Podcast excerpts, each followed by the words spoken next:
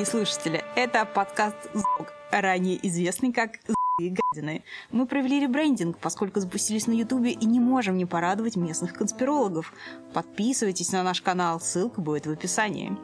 Сегодня у нас в гостях Иван Чинаров, консерватор, зампред Либертарианской партии России, популярный блогер из Твиттера и человек, который собственными руками создает новых мундепов с либертарианцев. Привет, Ваня. Э, да, привет, ребят. Тебе не стыдно быть русским?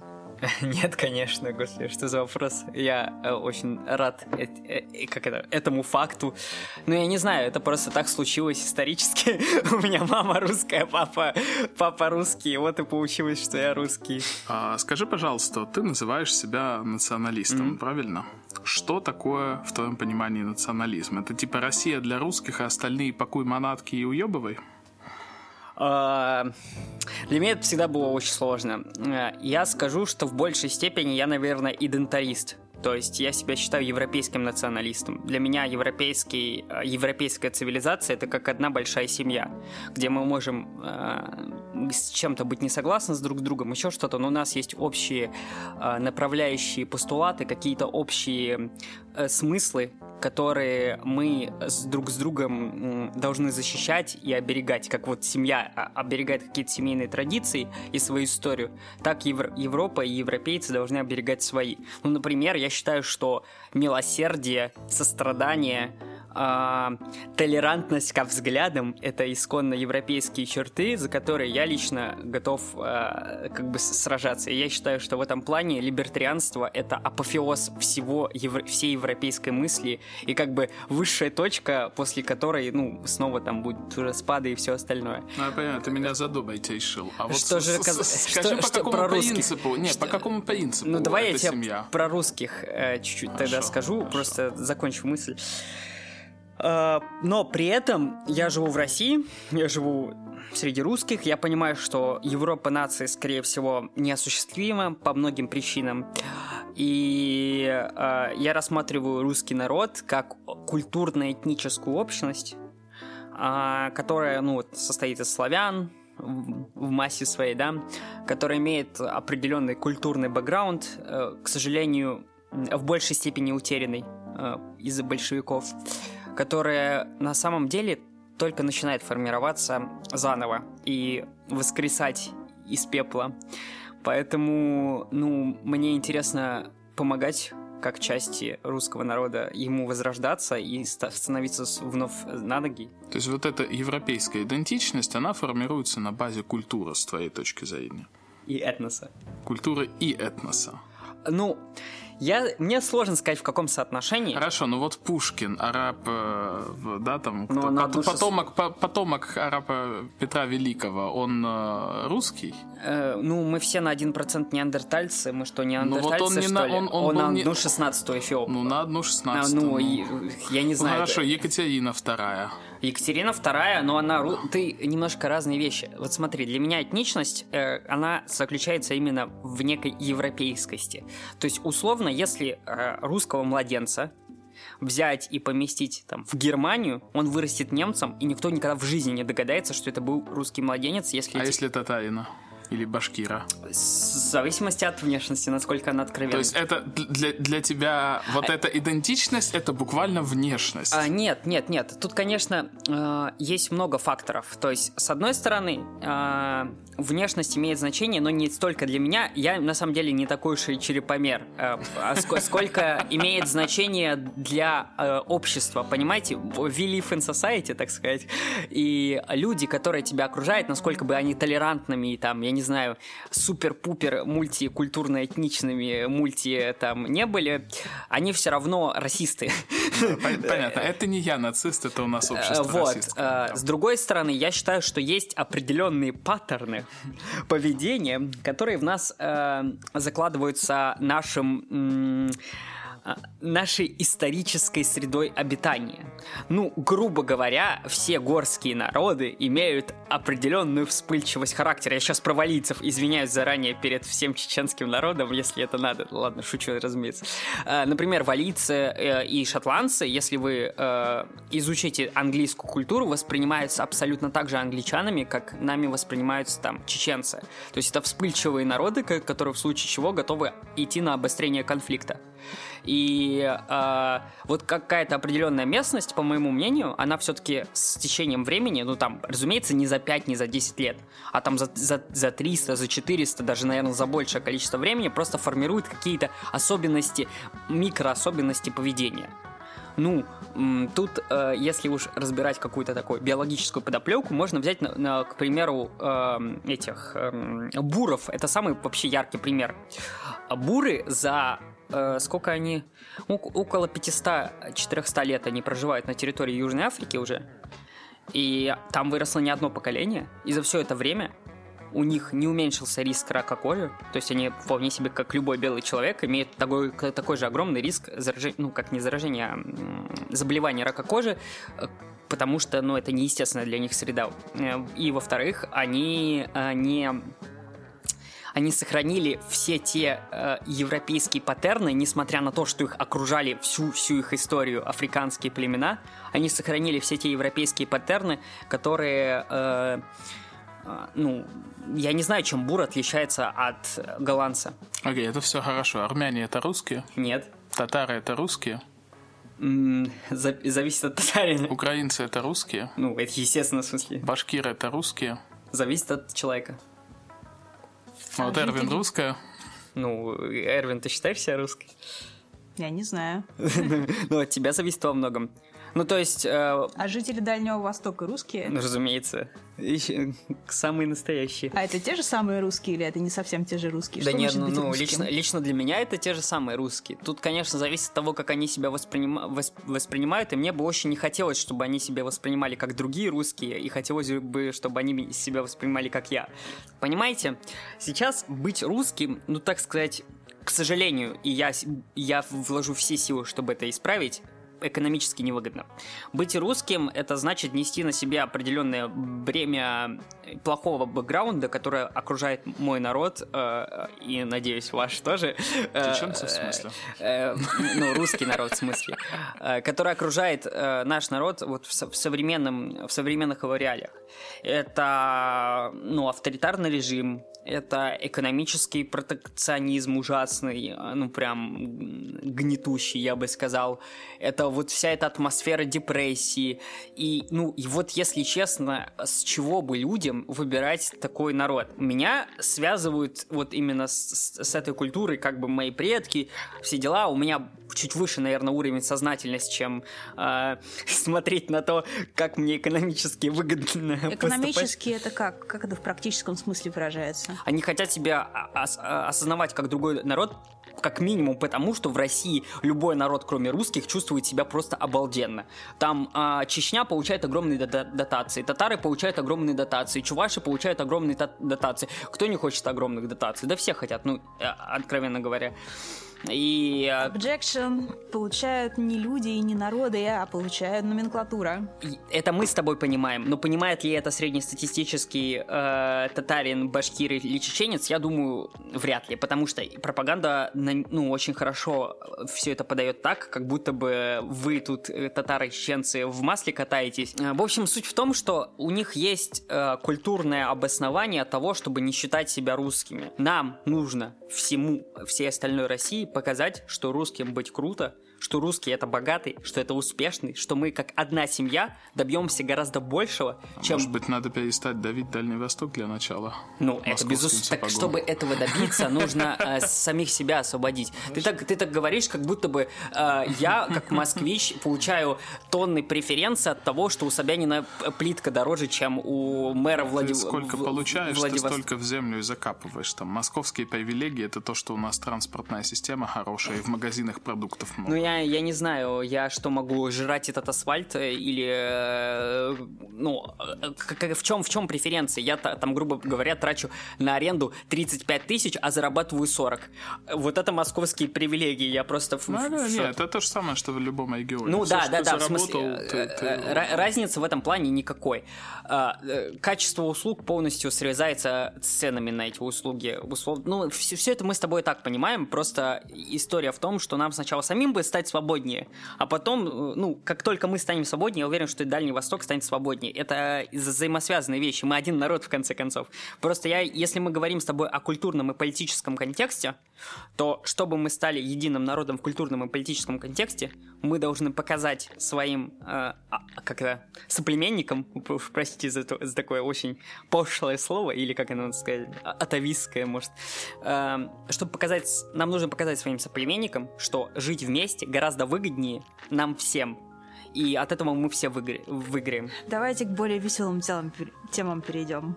Гроб сильно критиковали за хэштег Russian Lives Matter и называли зигометами.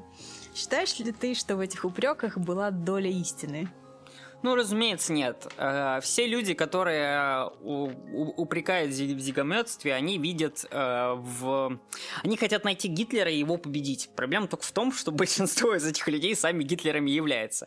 Некие... Упс. Некий хомок, э, в общем-то, в своем чате держит зигометов и спокойно с ними э, взаимодействует, несмотря просто из-за того, Не что... испытывая угрызений совести, насколько Осуждаем. мы видим. Э, Вот, и не испытывают э, угрызений совести и с радостью их используют просто потому, что они против Светова. Шеймим. Да. Давид, нацистом быть плохо. Если ты меня слушаешь, просто пойми, нацистом быть очень плохо. Нельзя мерить людей по черепам. А, ну, тут вопрос, конечно, не в черепомерке, тут вопрос э, в том, как человек вообще воспринимает политическую, э, политических оппонентов. Э, буквально нацисты, как и любые модернисты, это э, культурное явление, которое считает, что оно настолько высокоразвито, то есть они настолько высокомерны, что считают, что они настолько лучше других, что они имеют право свою точку зрения навязывать другим. И это я буду осуждать в любом движении, э, то есть кто, в- каждый, кто считает себя высокомерно лучше, ну как бы даже вне моего осуждения он проиграет. Хорошо, ну а если мы поговорим вот не о том, как э, оно есть на самом деле, а о восприятии, вот э, насколько вообще допустимо либертарианцу быть националистом? Вот ты зампарит ЛПР, а, учитывая всю вот эту критику, которая сыпется постоянно на ЛПР и на гроб, ну как бы это не войдет разве имиджу партии, то, что вот националист, заместитель председателя? Мне кажется, тут как раз будет больше вредить то, что ты будешь легко переобуваться, менять свои взгляды и показывать, что ты так, как такой пластилин в руках э, медийных магнатов. Медийные магнаты, я сейчас говорю о, лю- о людях, которые, э, ну, все-таки имеют больше влияния медийного, чем мы, да. А, стоит признать, что леволиберальная общественность, она все-таки контролирует даже в России ну, медийное пространство, особенно среди оппозиции. И э, А Почему нельзя было выбрать, э, ну, вот поставить на эти места людей, которые, да, были бы тоже очень крепки в своих убеждениях, но не были бы националистами?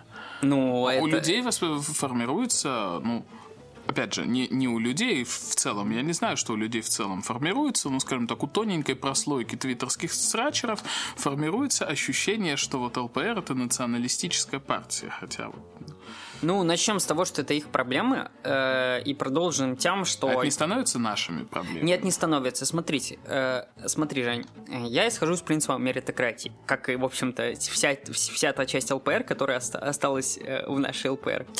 Э, я исхожу из принципа меритократии. Я считаю, что человека нужно судить исключительно по его делам, даже не по словам, не, пот- не потому, что он там пишет или еще что-то. Его нужно су- судить по делам и оценивать по делам. Если человек достоин должности председателя, заместителя председателя, и он вносит импакта гораздо больше, чем политического урона приносит, то очевидно, что он занимает свое место. Иначе бы внутри структуры его ис- исторгало бы. Условно говоря, у нас была в партии девушка, которая э, даже как член, да даже как сторонник не устраивала нас в принципе ре- репутационно. Мы ее тут же извергли из себя, как организация. И э, тут этот принцип также работает. Как только я начну наносить урона больше, чем приносить пользы, я думаю, от меня партия также избавится и будет, в общем-то, в этом права. Но я считаю, что э, подаваться на шантаж террористов — это самое худшее, что может быть. А для меня это информационные террористы в первую Но у тебя при этом не возникает конфликта между либертарианскими убеждениями о том, что ну, как бы человек не имеет права посягать там на тело и на имущество другого человека, и националистическими убеждениями. Да нет, конечно. А что мешает нам добровольно объединяться к националистам в одни там муниципалитеты, в одни... Ну, то, то есть Россия только для русских — это ситуация несколько, ну, такая, несколько не про тебя. Это зависит от русских.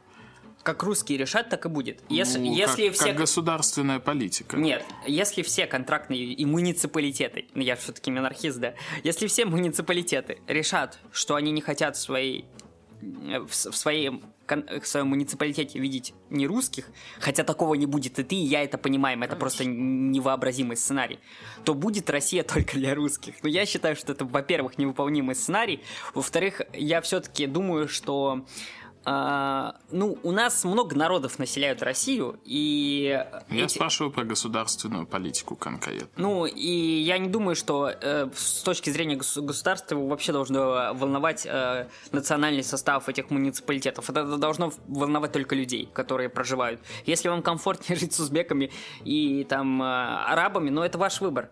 Мне вот некомфортно, я не хочу с ними жить, но я не буду навязывать вам свою э, точку зрения. Пускай вы пожнете э, плоды своего, своих, своих взглядов, чем я буду вам рассказывать, как это должно быть на самом деле.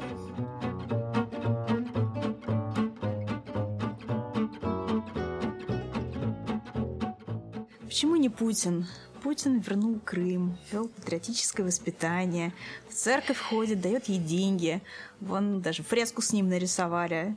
Разве не должны националисты молиться на Путина? Эм, началось все с закона об экстремизме, наверное. Это самая трагичная история. Это история русского национализма при Путине – русские националисты, я не, вы должны это помнить, все-таки вы более бумеры, чем я, э, что э, в 90-х националистов было много, очень много. Это было буквально самое популярное движение. Да, очень массовое. Более того, это было естественно, потому что русских резали э, в Средней Азии, русских резали в Чечне. У многих братья, сестры, братья, отцы погибли в Чеченской войне. И лицемерие стран НАТО Эм, на тему того, что мы вам обещаем, что мы не будем расширяться, а мы берем и бомбим Югославию, вот это все вместе факторы, они, разумеется, повлияли на то, что популярность националистов в 90-е, да и в начале нулевых была просто сногсшибенная. Ну, и, это, это ожидаемо. Это этап, которого мы не проходили до этого из-за большевиков. И это, конечно, страшно было всем, э, властям в первую очередь, и никто не хочет себе конкурентов, в частности Путин. Он пришел на этой волне, но он не стал националистом. Во-первых, э, он сразу же начал закон об экстремизме. Это буквально 2002 год. Спровоцированные э, фанатские беспорядки после матча Россия-Япония. Э, очень много свидетельств того, что они были спровоцированы, что бежали какие-то непонятные люди, говорили громить вон туда. Потом э, это реакция. Общества была, это огромное количество молодежных экстремистских э, группировок, даже я бы сказал террористических, которые устраивали э, убийства, убийства, готовился, насколько я помню из материалов дела, теракт против э, этих э, лидеров Большой Восьмерки в Санкт-Петербурге. И тогда даже среди ФСБ очень много было националистов. И тогда, когда все это вскрылось, что вот такой вот уровень поддержки националистов в обществе, с этим начали активно бороться, причем бороться очень жестко. Э, людей и в леса вывозили, чего уж тут таить, и, э, и посадки были просто массовые. Сто, такое количество молодежи, сколько как националистической, не пересидело, наверное, ни в одной страте в России. А, и после этого вообще как-то верить Путину в его национализм, ну, не знаю. А, когда я был Крым, я сейчас к Крыму отношусь как, ну, русский, русский, за это все замечательно. Вообще-то до Крыма я тоже, я, я надеялся, что Крым будет присоединен, что Украина вернется в состав России, что все, все это будет замечательно. Но только я э, был против того, чтобы это все возвращалось в путинскую Россию, где людей пытают, где людей убивают без суда и следствия, где происходит ну, буквально террор против русского народа, где э, ну, губернаторы позволяют себе высказывания и средства, которые, ну, если честно, подходят под статью геноцида. И всех этих людей надо ну, сажать на, на очень долго в плане того, как, как они относятся к местному населению.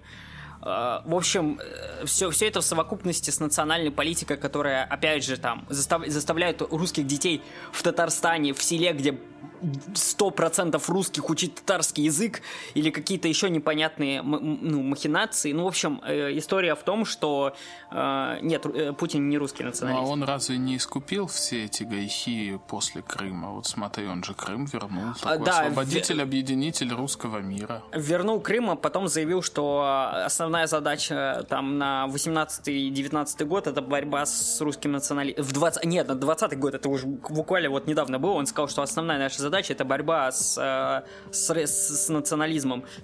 У нас есть закон, мы правовое, государ... правовое государство, по крайней мере, так записано в Конституцию. Ну, то есть, основная претензия к Путину, э, то есть, первая претензия к Путину, которая у меня есть, она такая же, как у либералов. Какого хрена вы не выполняете свои же законы? Это, это, это просто на самом деле. Соблюдайте свою конституцию. Ну да. Жалко только, что ее поменяли. Ну, даже нынешняя конституция, даже со всеми измененными нюансами, на самом деле, если ее хотя бы такой соблюдали... Это лучше, чем полное ее отсутствие. И лучше, чем без, беззаконие и непонимание того, за что тебя накажут, а за что тебя похвалят.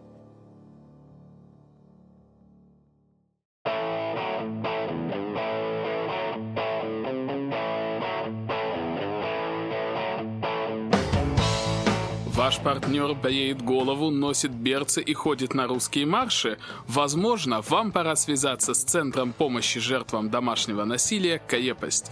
А если вы хотите помочь Каепости, задонатьте по ссылке в описании.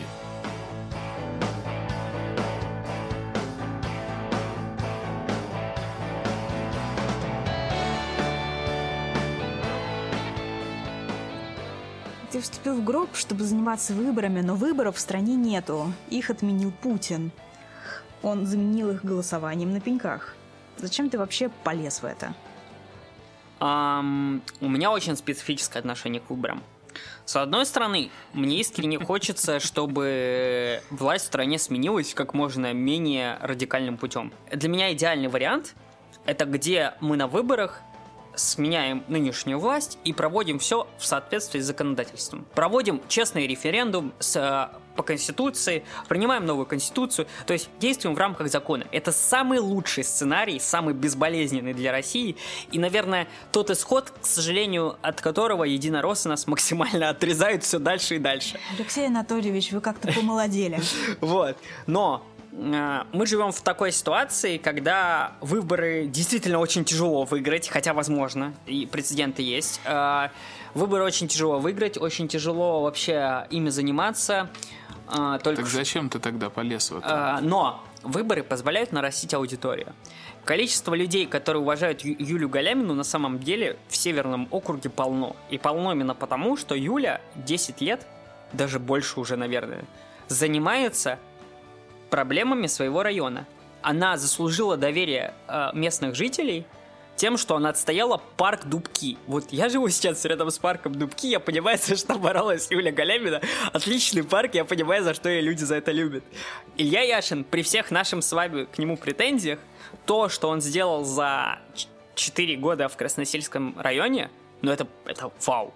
То есть вот эта идея социальной, даже без полномочий, да? Идея с социальным такси, идея с, э, с этим, о, то, что он в военкомате сидел и ребятам помогал не идти в армию тем, которые не хотели идти в армию. Короче, все люди, которые пошли в депутаты осознанно, с тем, чтобы на, на, заниматься... Малыми делами. Да, да хоть даже малыми делами.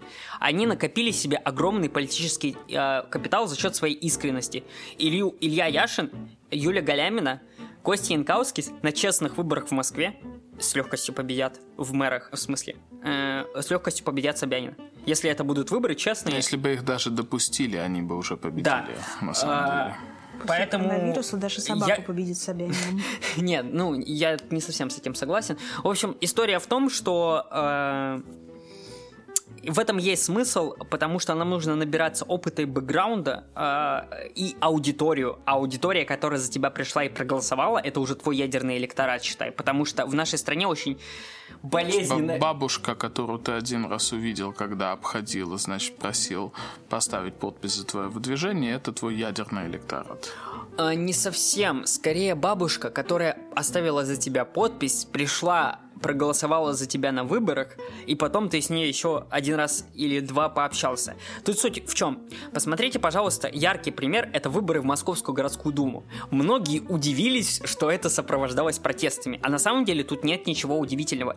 Люди впервые за долгое время поверили в то, что у них есть право выбора снова, что у них есть возможность. Ставя свою подпись, а я собирал эти подписи из-за себя, из-за Ивана Жданова, я видел, с какой они, э, как тяжело им давалось этот, это решение.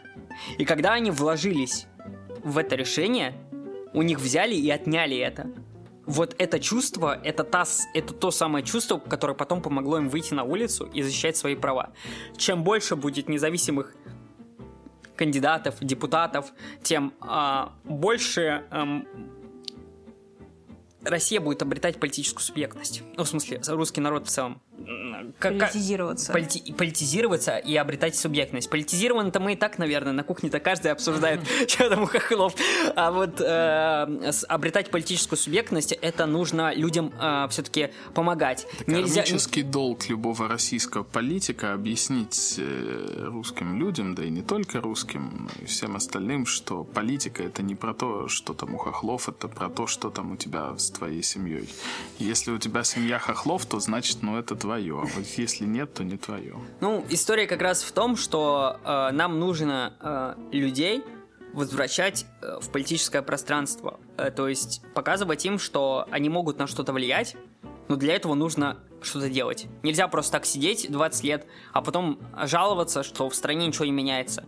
Но при этом и нельзя ругать народ, который 20 лет, да какие 20, 120 лет бьют палками, а Ну, я считаю, что типа 700-800, ну, ты можешь со мной не соглашаться. Да, нет, я- я- я с тобой не совсем- Я не романтизирую царскую княжескую Я, я не совсем с тобой совсем. согласен, и не потому, что я романтизирую какую-то царскую Россию, но э, суть как раз в том, что именно в последние 120 лет такого тотального, Да, да, конечно. такого тотального ненависти к своим согражданам, ну, еще не было в То России. есть, если, если резюмировать, задача выборов заключается не в том, что мы на самом деле хотим победить. Хотим, конечно, А, нет. ну, нет, я имею в виду, что типа, что вот от того, что ты избрал там, грубо говоря, 20 мундепов, у тебя, не знаю, изменилась политика по, по сеи.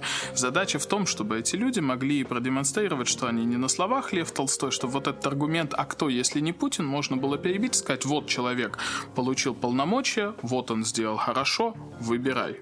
Правильно? Ну да, разумеется, это один из моих аргументов. Я когда прода- продаю свою Академию либертарианских депутатов, я каждый раз говорю, что в первую очередь нас всегда спрашивают, вы неопытные, А хули вы добились Да, своей в- жизни, вы неопытные, друзья? у вас нет какого-то государственного опыта. Так чего вы туда лезете? К людям, которые как бы уже знают, что делать. А, ну, так вот, э, с одной стороны, я согласен с аргументом Миши Светова, что у них только негативный опыт, но с другой стороны, это не работает э, как аргумент против, ну, не против, а чтобы убедить обычного человека в том, что э, ему нужно нам доверять. Это нужно показывать делом. Люди верят делам, а не каким-то красивым словам. Понятно. А почему в Академии выступают одни леваки, если ты националист и либертарианец? Ну как это, у нас выступал Роман Юниман, Павел Дубравский. Целых два из, э, А, из всех остальных. Ну, проблема в том, что правые... э, этот скорее вот как раз родовая травма, о которой я вам сегодня рассказал, что... э, прав- Черепа меряют. Нет, правые боятся. Боятся участвовать в политике, потому что политика для правых обычно обозначает смерть. И... Или тюрьму. Тут как бы... А иногда одно и то же. Ну, вот, например, если взять Максима Марцинкевича, да, с ним, в общем-то, случилась сначала тюрьма, потом смерть.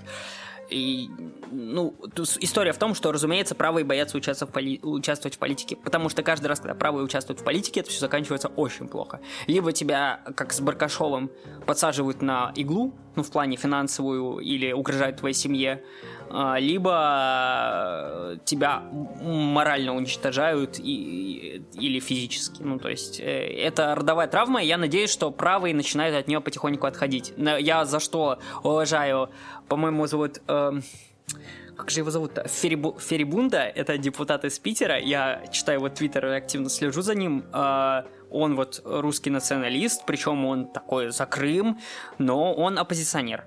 И он критикует Путина. Точно редкая позиция, кстати. Критикует власть. И, и я считаю, что это отличное явление, потому что это наконец-то позволит националистам вернуться в и представлять тех людей, которые, с одной стороны, поддерживают присоединение Крыма, они за русский народ, но они считают, что Путин ему вредит.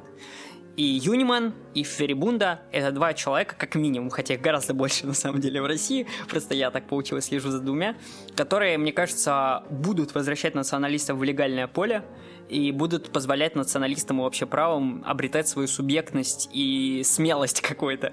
И моя задача, чтобы в следующих выборах в Москве прошло больше правых, ну хотя бы либертарианцев, как минимум либертарианцев, как максимум либертарианцев таких консервативных взглядов, чтобы у общества был реальный представитель.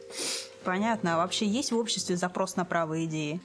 А, разумеется. Сейчас, сейчас. А... Не, не, в 90-х, когда у нас было две войны, а вот сейчас, сегодня. Разумеется, есть. Э, у нас есть ну, такой вот комплекс неполноценности, который нам активно насаживали либералы, в частности, с «Эхо Москвы». вот, что... Какие они либералы, они за путинца.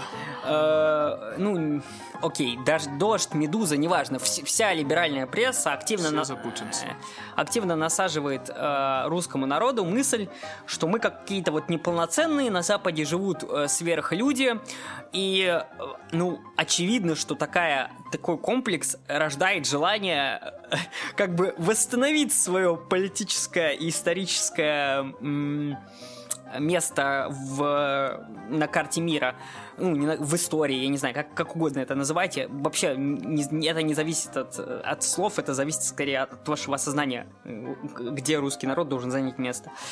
И разумеется, что правые настроения сейчас растут, но они растут э, параллельно левым настроением. Окей, окей, окей, окей. Мне вот тут интересно стало. Значит, получается, что проблема правого движения заключается в том, что с одной стороны правых дискредитируют либералы, а с другой стороны либералы прививают вот то, что националисты любят огульно называть русофобией. Я бы не сказал, что это русофобия, я бы сказал, что это мультикультурализм скорее какой-то, что все народы хорошие, кроме твоего, называется. А, и вот за счет этого правое движение в том числе, ну, оно а, имеют определенные сложности. А нахайна ж ты людей этих взглядов зовешь к себе на свою академию, чтобы они лекцию твоим мундепам читали? Объясни тогда. Они ж точно такие же либералы, причем буквально из этих кругов. Я пытался вам в самом начале рассказать, что э, проблема-то в том, что у нас нету правых э, мундепов. Бы, были бы правые мундепы, я бы взял только правых мундепов. Но я как раз хочу создать правых мундепов, в частности правых. Э, и моя задача — а, взять от... А, а, сразу накормить их левацкой Нет, пропагандой. Подожди, пос... во-первых, всем проектов. советую посмотреть э, лекции э, Академии. Там, Я, кстати, там, тоже всем советую, они очень там хорошие, нет, местами угарные. Там нет и слова про левую повестку. Единственное, там левая повестка, это когда Максим Кац 300 раз призывал вступить в Яблоко, чтобы побеждать на выборах. Ну, или когда Дарья Беседина а, ну, Дарья Беседина, да, да. Все остальные тейки. депутаты, они достаточно нейтрально высказывались и рассказывали исключительно практически э, практическую сторону вопроса.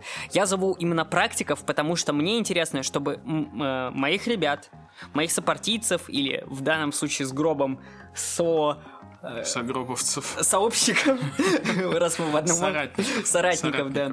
А, чтобы их научили э, какой-то практике. Как быть депутатом, как избежать э, давления властей, как самому не стать той самой, э, так сказать, управской Крысой. Крысой, да.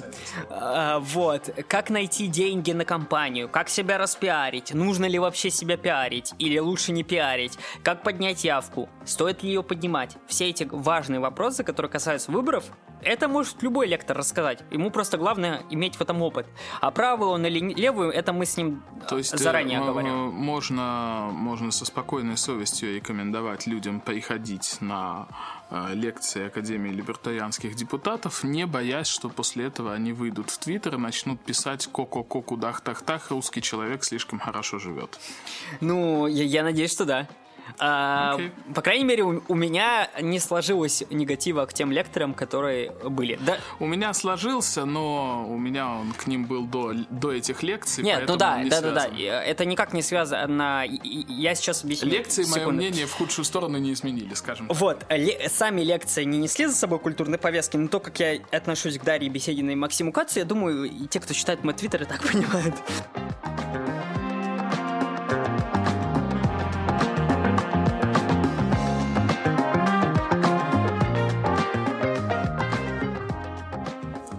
Стоит пикет? Бесплатно, если его никто не заметил. Полсотни тысяч рублей, если попадет в точку. Проект «Соучастник» помогает активистам выплатить неправомерные штрафы, а гражданскому обществу не быть растоптанным режимом. Присоединяйтесь, поборемся вместе. Support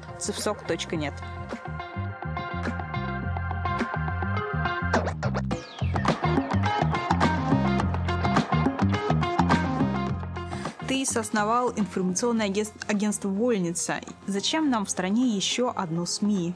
У нас так их много. Ну, во-первых, я думаю, что это будет первая СМИ. А, Ладно, на самом деле э, у нас есть качественные СМИ, э, качественные в плане того, что Одно. они дают плюс-минус какую-то информацию, которую даже можно Назови их. воспринимать. Назови, давай. Один. Медиазона. Не, медиазона, само собой. Дальше. О- ОВД инфо. э, Это, ну, это как бы клон медиазоны, та же самая повестка. Дальше. Эм, Есть много маленьких коммерческих изданий в регионах. Это вот в Питере у Это меня те, те, которые никто не читает, правильно? читают. У них Как есть... они называются? Ой, я сейчас не вспомню. У меня просто друзья работают в таких изданиях. Ну, окей, но, номер три скажем, что это издания, в которых работают друзья, которые никто по названию не помнит. А номер четыре? Я даже не знаю, наверное, Бахамедия. Я могу объяснить, э, в чем моя претензия к Медузе, например. Потому что многие тут сейчас спросят, а что с Медузой не так? Всё. М- моя, моя претензия не столько к культурной повестке, столько к, то- к тому, что они буквально берут заголовок и им полностью выворачивают содержимое статьи. Этих примеров просто миллион. Когда ты открываешь по, по, э, заголовку, а в статье говорится буквально Ну, противоположное. это же кликбейт типичный. И- Или война с... э, кликбейт кликбейту рознь. Когда я пишу «консерваторы едят детей» на ролике, люди изначально понимают, что это скорее ирония. Э, все, все заранее знают, что это ирония, и что это некий такой байт на то, чтобы ты это все прочитал. Когда человек буквально берет и заменяет смысл статьи так, что ты не понимаешь, ирония ли это или нет, например, а, в Норвегии был принят закон, который уравнивает права, э, там, не знаю, гетеросексуалов и А гомосексуалов. речь идет о 282 статье. Да, речь идет о я помню. 282 Это- статье. Это замечательно. Но мне кажется, что это как раз то, что делают, к сожалению, все СМИ. Гораздо хуже то, что они свою культурную повестку пытаются скрыть, и вместо того, чтобы сказать, ребята, мы отстаиваем прогрессивные ценности, они говорят, мы ничего не отстаиваем, мы просто порядочные люди, которые работают профессионально и очень любят журналистику. Ну, ты И знаешь, очень Жень, любят подрочить на подоконнике. А, ну, не без этого. Ну, как бы все очень прогрессивные люди, по всей видимости, себя так ведут. В общем, вольница, я считаю, должна стоять на трех принципах. Во-первых, я все-таки с тобой не совсем согласен. Я считаю, Во-первых, что... национализм, Нет. во-вторых, демократия, в-третьих, социализм, как, как у Сунь А, Яцена, а, Первое, мы должны э, пытаться бороться за объективность, пытаться хотя бы стремиться к этой самой э, объективной подаче информации без э, ну, откровенной лжи и откровенной подтасовки фактов, потому что я в этом плане, может, очень сильно романтик, но я считаю, что и в политике надо в политику идти и доказывать, что политика может быть чистой, чтобы люди туда шли и не боялись в ней участвовать. Поэтому ты националист, я понимаю. Я искренне. То есть искренность. Первое это искренность. Новое. Да. Второе, что я хочу от вольницы, это то, чтобы мы, ну, разумеется, толкали правую культурную повестку. А, либертарианство, консерватизм, а, это, не, это отдельно от э, обычных новостей. Ну, например, как То я... есть это никак не мешает, по-твоему, искренности и объективности при Нет. условии, что ты факты называешь фактами. Э, Ну, если я разделяю. Вот как, как должна выглядеть вольница, когда у, у нас будет А, запущен сайт? Пламенные, но в целом мирные протесты, это вот... Это оно или... Ну смотри, мы освещаем, например, протесты. Даже можем осветить марш феминисток. В этом я не вижу никакой проблемы. Мы Можем, Даже. э, мы можем, э, ну, я сейчас представил э, самых радикальных в, в представлении общественности врагов И, консерваторов. и ты не смог представить ничего хуже, чем феминисток. Ну, я с точки зрения общества. Для меня, например, самые большие враги это марксисты. Ну, если я скажу, что там даже марш марксистов, никто не, люди не совсем поймут, каких марксистов я имею в виду. А я, например, о культурных марксистах. Марк, марш СЖВ. Да, СЖВ, короче. Вот даже если будет марш СЖВ, мы его тоже готовы освещать и тоже готовы э, брать интервью у присутствующих, готовы как-то все, все это рассматривать. А, Просто вопрос в том, что параллельно у нас выйдет статья о том, как СЖВ эм, лезут в трусы нашим детям. Ну, э, и, э, и о том, И насколько... вопросы вы будете задавать типа «Why are you gay?» Нет, ну, конечно же, не такие. Я думаю, с какой целью собрались, э, там... Ну, какие... Мы, конечно, пытаемся быть недушными, и мы экспериментируем в этом плане. У нас есть два, три контрастных интервью, два из них с листвой, правда, одна питерская, вторая московская. Одно вот э, мы ходили в новую искренность, и по контрасту это три совершенно разных интервью. То есть, если первое интервью это такое хонг-хонг клоуничество, буквально как интервью в новой искренности МБХ Медиа, а второе интервью это прям серьезная такая дискуссия с нафталиновая, с э, там э, лингвистикой, каким-то историческим контекстом и третье, пятое, десятое. А третье интервью, хотя я, наверное, не могу давать оценку, так как я сам его брал, это скорее интервью по фактам. Ну, просто факт-чекинг. Есть какие-то вещи, которые мне интересны, я задаю у, у этого человека. Ну, например, я думаю, мне, как и многим людям, было бы всегда интересно, кто такой конвой, откуда он взялся, и вообще, с чего, всего- с чего вдруг он имеет такие отношения со Световым, как, как имеет. И, в общем-то, эти вопросы я ему задал. И, а, и мне очень грустно, что медиа массовые представляют, что «Новая искренность» — это проект только Михаила Светова, хотя я-то прекрасно помню, как Ярослав Конвей этим проектом болел больше всех, что это человек, Бар Конвея, это еще два года назад Да, был да, такой мем. мем, да, Все да, да. спрашивали Ярик, когда бар, и он такой смотрел очень-очень грустно, кивал головой, такой типа, ну смейтесь, смейтесь, сволочи. И вот он наконец случился. Это Да. Прям на, на наших глазах возник. И мне очень обидно, что СМИ выставляли это всегда как баром Светова, хотя на самом деле это бар Конвея и Светова. И в первую очередь должен стоять Конвей, потому что это его идейный проект. Да, Миша... э, Ну, Миша поэтому бабки дает. Да, Мишины бабки, но Ярослава Хорошо. идея. Но мы немножко Ну да. отвлеклись. Давай мы вернемся непосредственно к вольнице. Давай, какие у тебя еще вопросы? После скандала с Милой Земцовой некоторые левые СМИ утверждали, что вольница это фиктивное средство массовой информации, а никакие не журналисты. Что ты им ответишь на это? Фабрика пресс-карт. Мы только начали э, свое восхождение на Олимп журналистики. Я надеюсь, что мы все-таки не пойдем на Олимп э, журналистики, а выберем свой собственный Эверест. Э, потому что на Олимпе как-то слишком душно. От- отбивать своих парней не станете. Э, да? Да. Э, И э, мы просто на такой еще стадии, когда э, мы максимально незаметны, и у многих может сложиться мнение, что мы даже никакой не СМИ. Но чем дальше мы будем формироваться, чем увереннее будут наши шаги, тем, я думаю, яснее всем будет становиться, что на самом деле Мила была журналистом, и она на самом деле пошла туда для того, чтобы провести свой репортаж.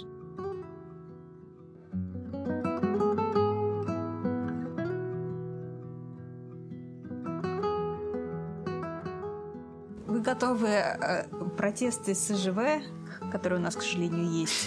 В смысле, СЖВ есть, протестов нету. А то это было бы не, к сожалению. Но вы готовы эти- этих людей освещать, вы готовы им медийку предоставить. А вы готовы, например, взять СЖВшника или феминистку, допустим, правую, к себе работать? А, ну, правый СЖВшник звучит как... Нет, аксио- правую феминистку. А, правую феминистку готова, почему нет? А СЖВшника? Ну, это оксюморон. Э, тут вопрос в том, что я считаю, что... э, см- смотря куда. Смотря куда. А Если у нас есть два отдела, вот сейчас немножко раскрою тайну, как устроена вольница и и как она будет устроена до конца своего существования, надеюсь, э, которое не наступит, разумеется, надеюсь, никогда. У нас есть культурный отдел, это люди, которые пишут статьи на культурную повестку, на консервативную, националистическую и так далее подобное. И есть оппозиционный отдел.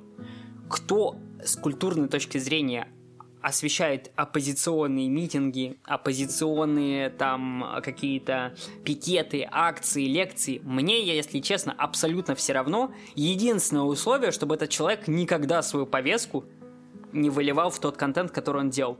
То есть ты, пока ты соблюдаешь наши условия, у нас к тебе нет вопросов. Единственное, что мы, разумеется, никогда не потерпим педофила э, в своей редакции, мы никогда не потерпим э, э, наркомана, потому что мы, ну, если честно, мы, мы не хотим, чтобы... э, к нам и так слишком много будет претензий. Мы не хотим их добавлять, и э, мы хотим соответствовать тому образу ко- жизни, который мы пропагандируем. Нас волнует аудитория обычных людей которые живут в нашей стране. Им, если честно, до звезды мнение а, в- там этого, господи, как его зовут, э, Вени- Венедиктова, и им до фенечки мнение какого-нибудь Кольцова, или как его зовут, этого редактора Медузы, который там э, девушек э, харасил, им до, до их мнения все равно. Их волнует об- моральный облик человека, который им продает какую-то информацию. Разумеется, если ты э, ведешь себя как свинья, ни один порядочный человек не хочет от тебя воспринимать информацию. Эрвин, какой моральный образ у правой феминистки, про которую ты говорила? Он впишется в Ванину представление, как ты думаешь? Черт его знает. Ну, правые феминистки в целом не являются педофилками, свиньями и, Наркоманками и вроде наркоманками тоже. тоже, да. Ну, иначе бы они вряд ли смогли быть эффективными в политике. Но главное, что они дикпики никому не рассылают, это уже большое преимущество. Ну, это функционально невозможно. Хотя можно, наверное, чужие. Ну, Но это не спортивно.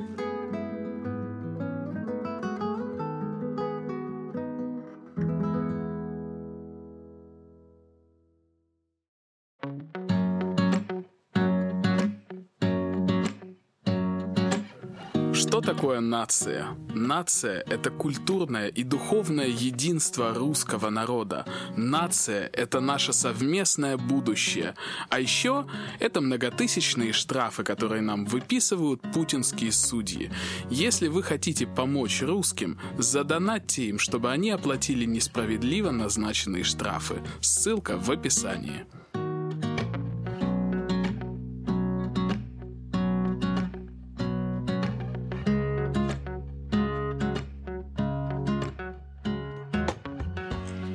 Правые являются культурными консерваторами. И ты себя тоже называешь так, и ты основал консервативную фракцию ЛПР. Что такое вообще консерватизм? И какие традиции мы должны сохранять? Это, это Сталин, Берия, ГУЛАГ? Эм, Я думаю, что тут нужен небольшой экскурс. Что такое вообще консерватизм? да? Ну, Есть э, в нашем, так сказать, э, в нашей жизни некий алгоритм. А, И если ты следуешь этому алгоритму, то твоя жизнь чуть более успешная, но чуть менее, наверное, удовлетворяющая тебя. Ну, если тебе это совсем не подходит. А, Либо же ты не следуешь этому алгоритму, берешь на себя огромные риски и получаешь как бы по шапке. В чем отличие традиционалистов, консерваторов и прогрессистов? Традиционалисты говорят, отходить от этого алгоритма, который существует, так сказать, в нашем обществе, пока мы там не эволюционировали, или, или потому что нас такими создал Бог. Это абсолютно не важно. Важно то, что есть алгоритм, и ты его признаешь. Отходить от этого алгоритма – это полнейшая глупость. Вы всегда будете натыкаться на одни и те же э, иголки. И, в общем-то, эм, надо... Ничего не изменилось, социального прогресса не существует, как сказал Ваган. А консерваторы тоже считают многие, что, например, я, я считаю, что социального прогресса не существует. Но Так, я- так, так, а что существует тогда? Ну, подожди, да, я... э, мы, э, многие из нас, из консерваторов, согласны, что социального прогресса, так же, как и традиционалисты, что социального прогресса не существует, что есть некий алгоритм. Но мы думаем, что так как человечество в принципе способно эволюционировать, то делать какие-то подвижки к этой эволюции является, ну, разумной. Главное, чтобы эти подвижки не рушили фундамент человека и не э, вступали в конкретный э, конфликт с природой. Например, мы считаем абсолютно тупыми эксперименты над детьми, когда им в детском возрасте навязывают трансгендерную вот эту теорию. Когда у вас 40% э, тестируемых совершают э, Роскомнадзор. Э, мы считаем, что вот это просто э, это звездец. То есть э, есть вещи, которые изменения, отход от алгоритма, который не страшен. Ну, от естественных законов каких-то природы, да?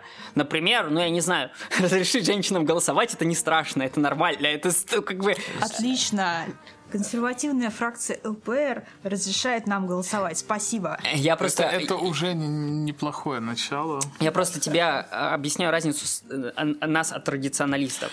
Но при этом, в отличие от прогрессистов, мы считаем, что э, слишком какие-то долбанутые эксперименты над людьми это, ну, социальные, это, это, это недопустимо. Потому, если вы хотите экспериментировать, экспериментируйте, пожалуйста, над собой. Только не лезьте в трусы к нашим детям, э, не засирайте мозги нам и так далее и тому подобное.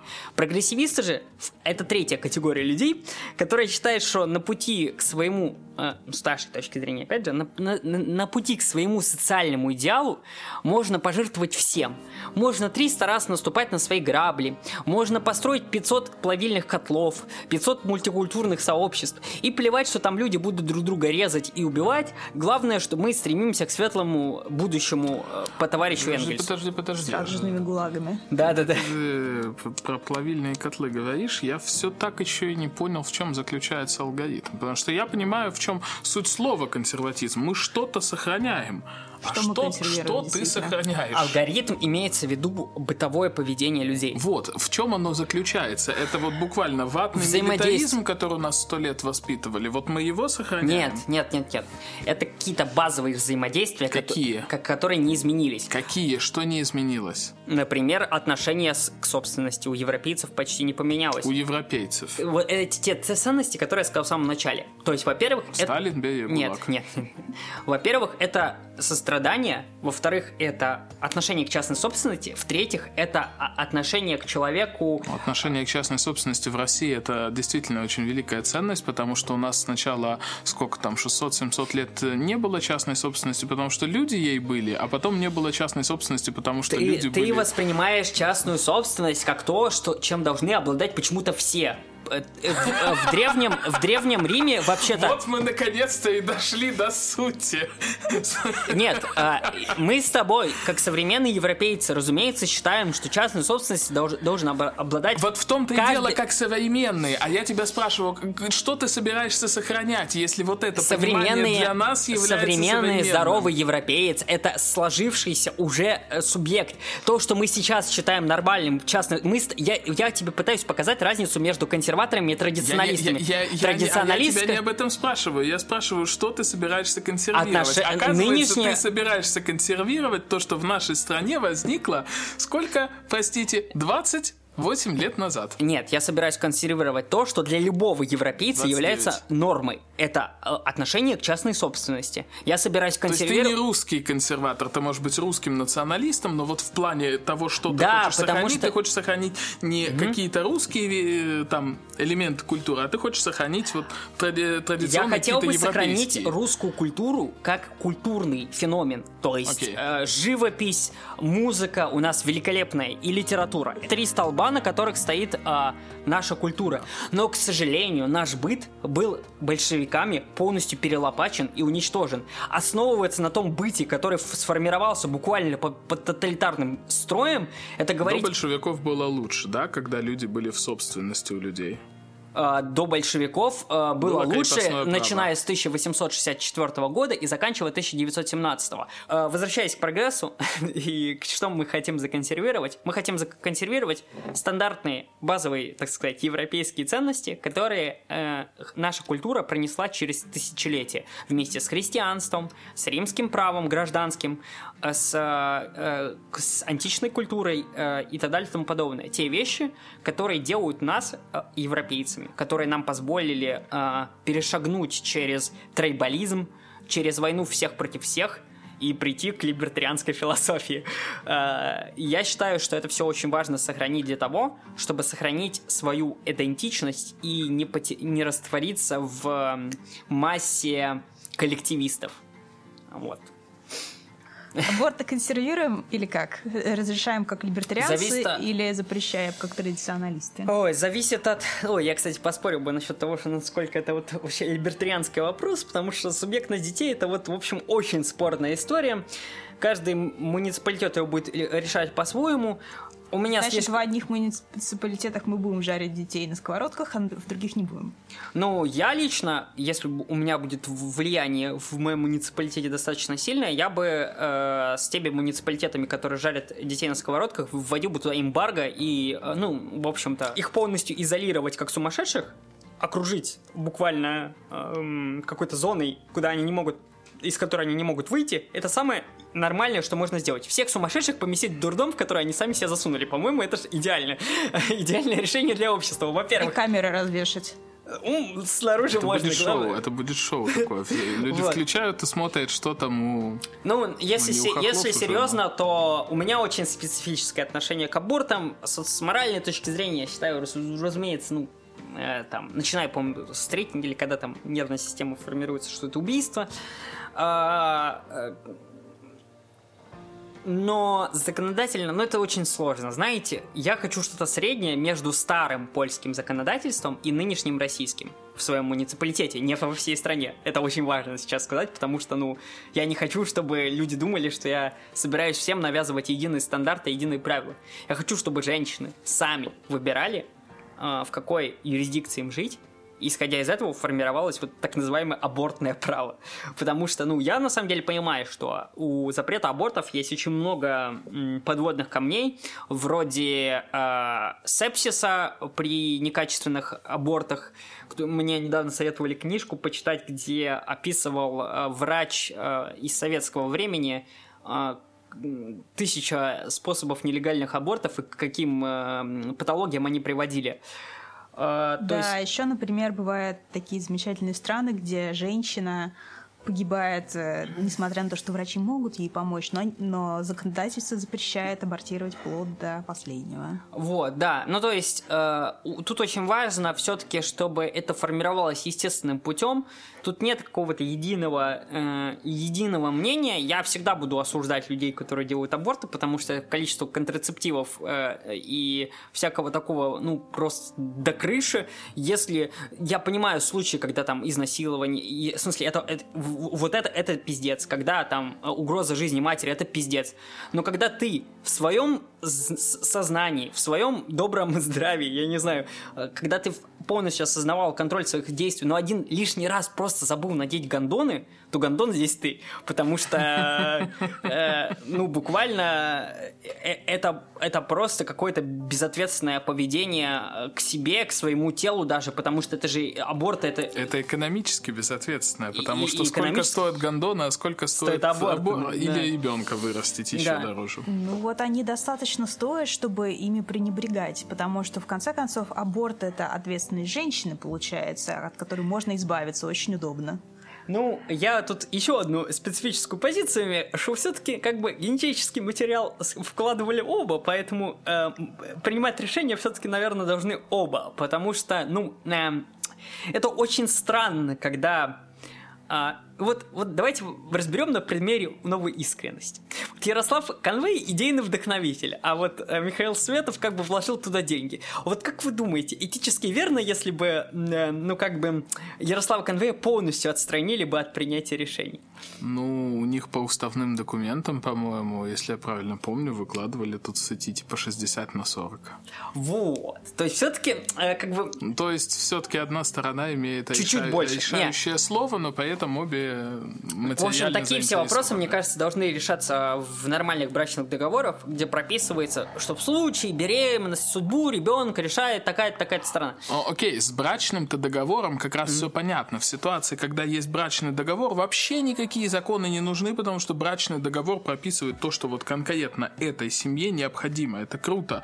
Что делать, когда нет брачного договора? Студенты поебались. Идете в третейский суд, разбирайте дело. Ну хорошо, у нас будут разные юрисдикции, в которых женщины по-разному будут с абортами справляться. Но это как-то не очень хорошее предложение для женщин, тебе не кажется? А, Почему? Так можно по любому вопросу сказать. Это не очень хорошее предложение там для мужчин выбирать, в какой контрактной юрисдикции жить, где их э, там э, грабят или заставляют в церковь ходить. Хотя на самом деле это просто выбор. То есть, если ты считаешь, что аборты должны проходить по таким-то, таким-то, таким-то, таким-то правилам, э, или вообще считаешь, что за них мужики должны платить, собираешь контрактную юрисдикцию, в которых зовешь мужчин, которые готовы оплачивать такие услуги, женщин, которые э, согласны с, с, с такими вот принципами, и едете выкупать участок и строить э, такое свое прекрасное будущее. Как раз почему я, типа, до конца жизни, наверное, оставлюсь уже либертарианцем, именно потому, что вот эта свобода выбора, свобода, э, возможность э, не э, не находиться во, во власти судьбы, а решать ее за себя и за, э, как бы за, за свои потомства, оно больше всего привлекает либертарианство. Потому что ни одна идеология не разрешает людям, э, ну, либертарианцы не совсем идеологии, ну да ладно, ни одна политическая система не позволяет людям э, выбирать свое будущее и контролировать его. Но все мужские политические системы как-то очень озабочены тем, чтобы наши тела контролировать. Все-таки есть разница между тем, что платить за детей, допустим, там, за чужих детей, потому что твоя жена была тебе неверна, или даже своего ребенка, которого ты не хотел. И между тем, чтобы взять и родить ребенка, который, которого ты не хотела, потому что, например, в твоей юрисдикции аборты запрещены, и ты не могла по каким-то причинам сделать их на третьего месяца. Но ты же сама выбирала, в какой юрисдикции жить. Тут э, вопрос... Почему же? Ты могла в ней родиться, и у тебя не И могли... переехать могла. Э, тут очень хороший всегда пример приводят э, каких-нибудь этих... Э, э, не знаю, как их называют-то, господи вылетел из головы амишей. Но есть еще, еще другие примеры, например, с мормонами в Юте.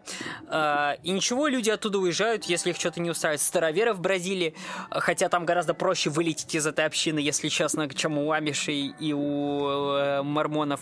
Так что шанс э, перебраться в место куда получше только при, при либертарианстве у тебя есть замечательный. При всех остальных системах у тебя даже шанса убежать от этого нет. Ну, я здесь могу на самом деле с вами согласиться, потому что, смотри, вот всегда существует опасность, если у нас есть вот этот рынок юрисдикции, всегда есть опасность, что в твоей юрисдикции там к власти пойдут мракобесы, и у вас аборты запретят. Но если у тебя нет вот этого деления на юрисдикции, у тебя закон имеет универсальный характер, то мракобесы мракобесы могут точно так же пойти ко власти во всей стране, и тогда бежать будет некуда.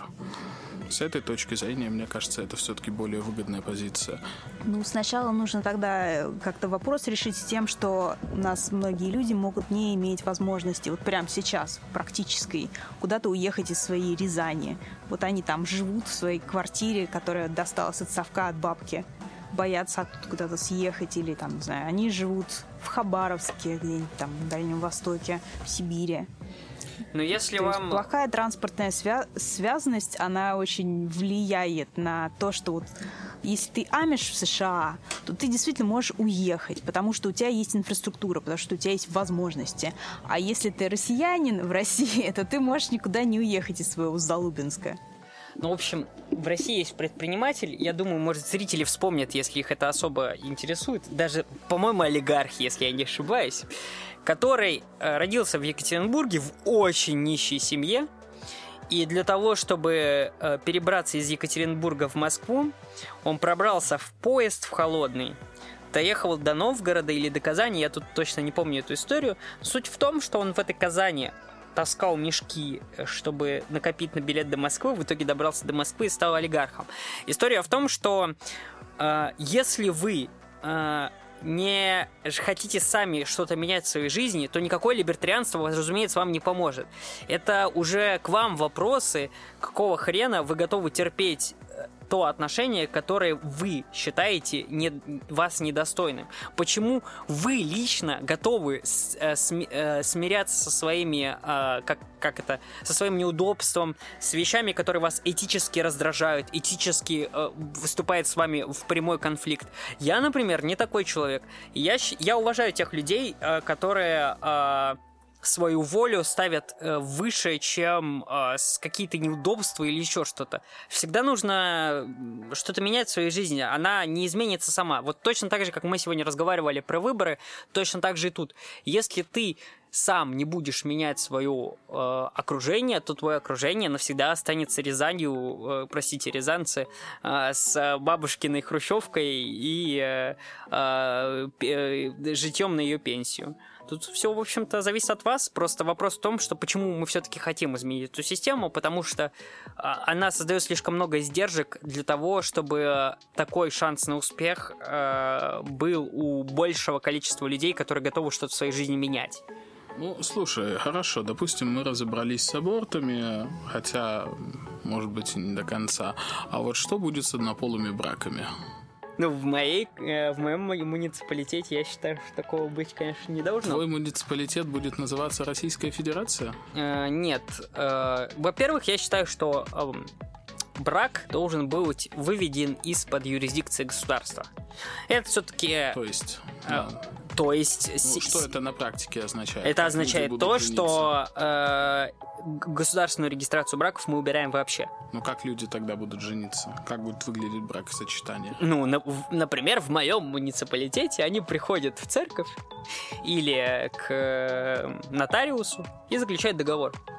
Э, ну, в, в случае с церковью все, все немножко полегче, как бы у вас есть свидетелях батюшка, который вас венчал, и куча свидетелей, которые присутствуют на вашем бракосочетании. В случае с нотариусом все-таки это какое-то документальное подтверждение. Но в любом случае у людей появляются альтернативные варианты заключать брак без того, чтобы э, государство за них решало, кому можно, кому нельзя. А с другой стороны, такое, такая, как бы, такое новшество приводит к тому, что ну, церковь, например, откажется э, православные э, брак сочетать э, гомосексуальные пары, как мне кажется сейчас, да, может что-то изменится в прекрасной России будущего. Эм, ну, э, текущая православная церковь, да даже если бы она не была прокремлевской, а какой-то альтернативной, все равно бы она вряд ли, ну, изменила свою точку зрения на этот вопрос. Что же касается нотариуса, то я думаю, ну, его просто зашеймят за такое, потому что, ну, э, тут вопрос в том, что у меня очень пуританский взгляд на вопрос э, отношений. Я считаю, что отношения все-таки э, в их сексуальном характере не надо выставлять на показ. Мне, если честно, не интересно даже знать о гетеросексуальных парах, в каких они позах, а, чем занимаются у себя там по ночам. Ну, геям тоже неинтересно знать, чем ты занимаешься у себя по Но ночам. я почему-то знаю, чем они занимаются по ночам. Они мне об этом буквально декларируют. А... Ну, это тебе не все геи декларируют. Понимаешь, тебе ЛГБТ-активисты декларируют. Большинство геев, ты про них даже не знаешь, что они геи. Они просто хотят спокойно жить, чтобы от них государство отъебалось. И замечательно, вот пускай выбирает другую контрактную юрисдикцию. Я вообще... Вот, я, я думаю, что будет такой замечательный город, назовем его условно Торчебург, Э, в котором э, будут прекрасно существовать э, представители ЛГБТ-сообщества, там, наркоманы, там, я не знаю, мигранты. И вот все вместе они будут строить такой мультикультурный, толерантный рай, и вот все у них обязательно сложится. Но в моей контрактной юрисдикции я все-таки хотел бы, чтобы люди, ну, имели какие-то устойчивые традиционные связи, как бы, чтобы у нас был, понимаете, добровольный эксперимент на тему того, а что было бы с обществом, если бы в нем было все более-менее традиционно. Если бы в нем не было геев. Откуда у консерваторов такая тотальная нелюбовь к геям? Они же такие хорошие люди. Вот детей из я... детдомов берут и усыновляют. Ну, я думаю, в первую очередь, конечно, из-за христианства, потому что христианство очень сильно повлияло, ну, вообще на европейскую культуру и на консерватизм, в частности, европейский. А, во-вторых, ну, все-таки статистика конечно, не, не на стороне геев. А, про то, что уровень насилия в ЛГБТ-парах огромный, то, что уровень насилия в отношении детей в ЛГБТ-парах огромный. Ты сейчас перечисляешь проблемы ЛГБТ-сообщества, но я очень сильно сомневаюсь, что если ты подойдешь к среднестатистическому консерватору, он тебе процитирует статистику. У меня такое ощущение, что причина все-таки в чем-то другом кроется. Но мы же будем выбирать, с кем мы хотим ассоциироваться. Я хочу ассоциироваться с людьми, у которых это все не... Что национализм, феминизм, что отношение к ЛГБТ, что отношение к абортам, к правам женщин и ко всему остальному, чтобы у них это шло от их собственного внутреннего этического кодекса и знаний, которые они имеют об этом мире. Мне, мне если честно, не хочется быть, э, жить с идиотами, которые, нажравшись э, водки, пойдут бить моего ребенка за то, что он, я не знаю, там, прядь волос выкрасил в розовый цвет.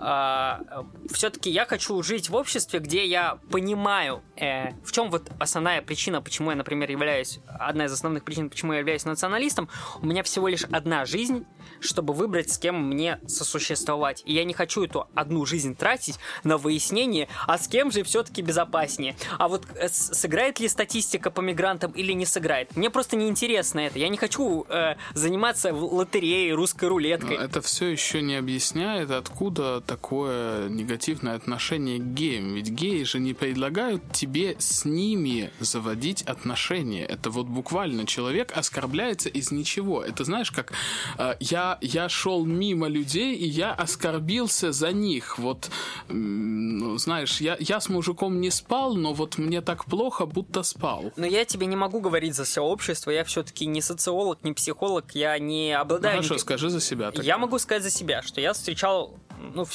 большинство гомосексуалов, которых я встречал, назовем это очень толерантным словом, они очень токсичные. Ну, типа, очень сложно с ними взаимодействовать. Среди них очень много людей, которых я не люблю больше всего, это нытиков. Мне тяжело общаться с нытиками, именно не с теми нытиками, у которых в жизни действительно все плохо, им надо как-то помочь, и когда ты им помогаешь, они от этого как-то потихоньку оттаивают. Слушай, ну, а, а такой тип нытиков, которые как паразиты сидят на твоей шее... Ты не думаешь, что здесь есть э, элемент социализации? Ведь представь себе, что ты растешь... Окей, расти подростком в России — это ад. Представь, что ты растешь подростком геям в России. Представь, какую чудовищную психологическую травму сам факт существования в нашей стране этим людям наносит. Но тебе не кажется, что в нормальном здоровом обществе, когда мы вот через этот э, средневековый ад пройдем, не будет такого различия в поведении между там, геями и гетеросексуалами? Ну, как бы нет, нет особых причин предполагать, что у них должны быть какие-то вот такие сильные акцентуации. Как ты думаешь, 20 э, лет назад а в Британии нормально к геям относились? Я думаю, что чудовищно плохо в большинстве своем. Майл Инопулус, как, насколько я помню, лет 40. А, человек вырос гомосексуалистом в стране при консервативной власти, в которой к геям относились ну, достаточно плохо. Майлу Нопулусу это не помешало стать одним из светочих самых там, либеральных консерваторов, так сказать, и э, на своем примере доказывать, что гомосексуал это не обязательно обиженка, это не обязательно... Ну, вот ты, ты, сам, ты сам сейчас, ты сам сейчас я, я скорее говорю о том, что когда человек оправдывает свое нытье внешними обстоятельствами, то он не, он не красит себя. А красит ли себя человек, когда он это нытье списывает на некое врожденное качество? То есть, типа, ты ноешь, потому что ты Опять гей. же, Тут вопрос в том, сколько у меня жизней. Я не кошка, у меня не 9 жизней. К сожалению, у меня только одна. И за эту одну жизнь мне нужно определить, в каком сообществе я хочу существовать. И я хочу существовать в сообществе, которое, во-первых, будет мне дарить позитивные эмоции. Мне кажется, любой человек хочет жить ну, здоровым. людям счастье. Да. Счастье. А, жить, во-первых, здоровым, безопасным и э, в обществе с людьми... Геи, геи представляют опасность, а лесбиянки представляют которыми, опасность. С которыми ты э, чувствуешь, чувствуешь себя, э, как это сказать, комфортно и в рамках единого мышления. Лесбиянки представляют для твоего комфорта опасность? Так, тут дело не в опасности, а в токсичности. Надо посмотреть статистику. Я просто, если честно, я а очень... политические лесбиянки? Политически, да. Ну, Ну, слава богу. к сожалению, они просто несут очень много именно такого политического токса. Вообще, я бы очень хотел, чтобы моя Моя община была без политики. Если честно, больше опасность, чем политики, моему муниципалитету ничего не представляет. Сам себя исключить хочешь, Не, понятно. ну я, если честно, э, как и вы, надеюсь, я пришел в политику не, под- не, не от хорошей жизни, не потому что мне э, пипец как нравится этим заниматься, хотя этот карточный домик имеет свои. Кто не пришел в политику от хорошей жизни. Это одно дело, когда ты избрался, там, не знаю, каким-нибудь местным депутатом в Штатах и сидишь на зарплате, а другое дело, когда ты мало того, что ты делаешь за собственные деньги, за собственное время, так тебя еще по башке дубинкой пиздят. Никто сюда от хорошей жизни не пришел. Ну вот об этом и речь, что я, э, я стал политиком не потому, что... э, или становлюсь, как, как кому комфортнее это будет слышать, не потому, что э, это вещь, которую я всю жизнь мечтал. Вообще у меня в детстве, с детства была мечта стать адвокатом. В общем-то, я, я до юриста и, и учусь, пускай не адвокатского Тоже ти- на левака, э, да. типа, но а, мне хочется вот быть, э, работать законом. Это, ну, мне, мне, мне так комфортнее, так сказать. Законом, с какими-то гражданскими правоотношениями.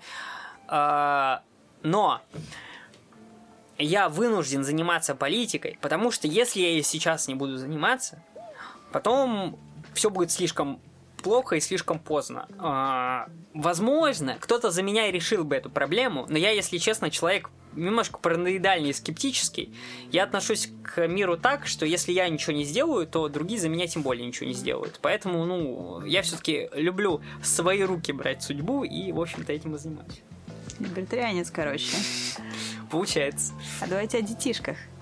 Как ты думаешь, какой самый эффективный способ стимулировать рождаемость в современной России на практике? на практике позволять людям а, свою собственность приобретать именно земельную. Не, нифига, есть проще. А, Разводы. Пара, у которой рождается сейчас два ребенка, она потом детей не заводит. То есть вот на но потом, когда они расходятся, потом, когда они расходятся, чтобы укрепить новый союз, чтобы он стал настоящей семьей, они заводят еще по ребенку. И вот, вот так это у нас сейчас работает. Все эти разветвленные семьи большие, уже не совсем нуклеарные, а вот возрождение старой такой семьи, в которой много разных родственников, для которых сейчас нет названий.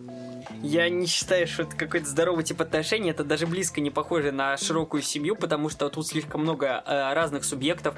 Это скорее какой-то вид пчелиного роя, чем людей. Но А, это так работает. э, Не, это не работает. Это так э, искусственные условия созданы, чтобы людей стимулировать к такому поведению. На самом же деле э, мы можем взять... Вот я очень... Искусственные условия это типа разводы разрешены. Вот если запретить Нет, разводы, ис- как в Чечне, искусственные то не условия- будет условий плохих. Искусственные условия это огромное количество государственных э, регуляций, которые доподлинно мы не можем дотошно изучить каждую, чтобы свести А и Б и сказать, что вот именно эта регуляция привела именно к, к такому поведению. Но на самом деле именно экономическая бедность и именно экономическая невозможность заниматься своей собственностью и своим хозяйством привела к тому, что люди не могут а, ни в чем иметь стабильность. Более того, у нас есть отличный пример русских людей, которые построили здоровые семьи, правда, к сожалению, за пределами Российской Федерации. Это староверы в Бразилии. У них огромные семьи, при этом эти семьи э, достаточно традиционного типа.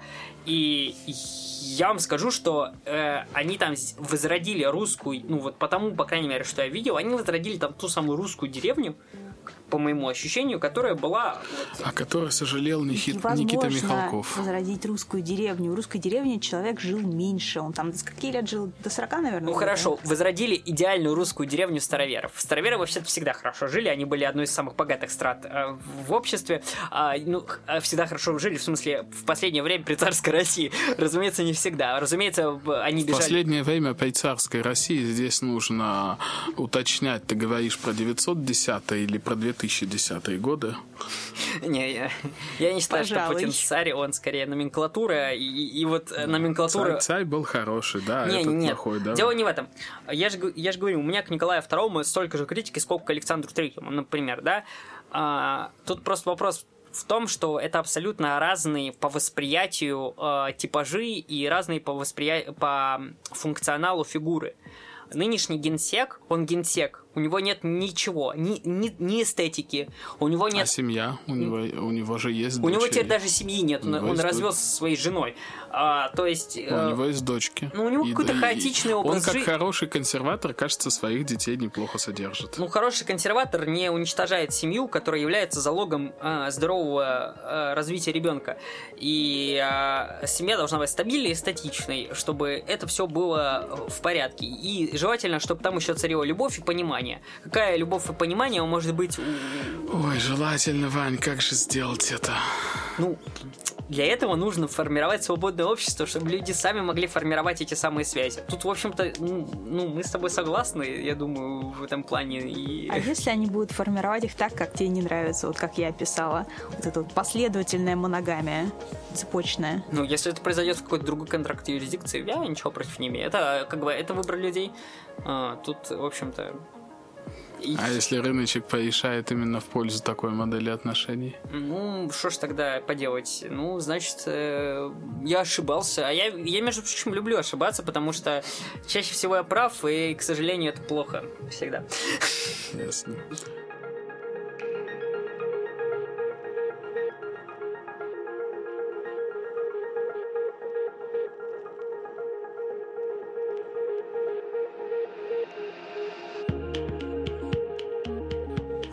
Раньше занималась уличным протестом, и по новым законам этот протест будет под полным запретом. Мы уже видим, что даже э, одиночные пикеты, которые проводит один человек, но если у них общая концепция, они будут запрещены. Какие перспективы у партии? Что делать будете? Все зависит от партии. А, Если а, партия готова будет занять свое место на политическом пьедестале, то есть найти баланс между протестом и попыткой влезть в легальное поле, которое я считаю нужно бесконечно повторять, э, просто ради себя, чтобы понимать, что мы все-таки не детский сад, не клуб Просто интересам. потому, что, возможно, завтра кактус превратится да. в мышь, в смысле в сыр. Ну, э, вы знаете, Мне просто не нравится словосочетание «бесконечно повторять». Я с тобой согласен, но «бесконечно повторять» Да, да, звучит да. как то, чего нам Я стоит согласен избежать. с тобой. Э, Но нам нужно просто пытаться это делать, потому что э, авторитарные режимы, они обычно рушатся не- неожиданно для всех. И если мы абсолютно будем к этому не готовы, то мы просто останемся на обочине, как остались на обочине украинские националисты, которые абсолютно были на самом деле не готовы к Майдану, и в итоге э, сейчас в парламенте Украины, по-моему, нет ни одной националистической партии, хотя украинские националисты больше всех вложили в э, победу Майдана. Э, Не хотелось бы, чтобы у нас э, повторился не только Майдан, но и Болотка. Само собой, мне бы очень этого не хотелось. Просто я говорю о том, что во времена Черного лебедя оставаться абсолютно не в теме это самая большая ошибка. И нам нужно постоянно э, ждать перемен. Я надеюсь, что перемены, как я уже говорил ранее, будут максимально мягкими. Э, но при этом я считаю, что нам нужно готовиться к любому сценарию и формировать в себе именно политическую партию, именно партию, которая борется за власть искренне и об- открыто об этом заявляет, а не обслуживает чьи-то непонятные интересы. Знаете, болотка была отстойным местом, я там была. Давайте не будем возвращаться туда и давайте будем, не будем вечно ждать перемен.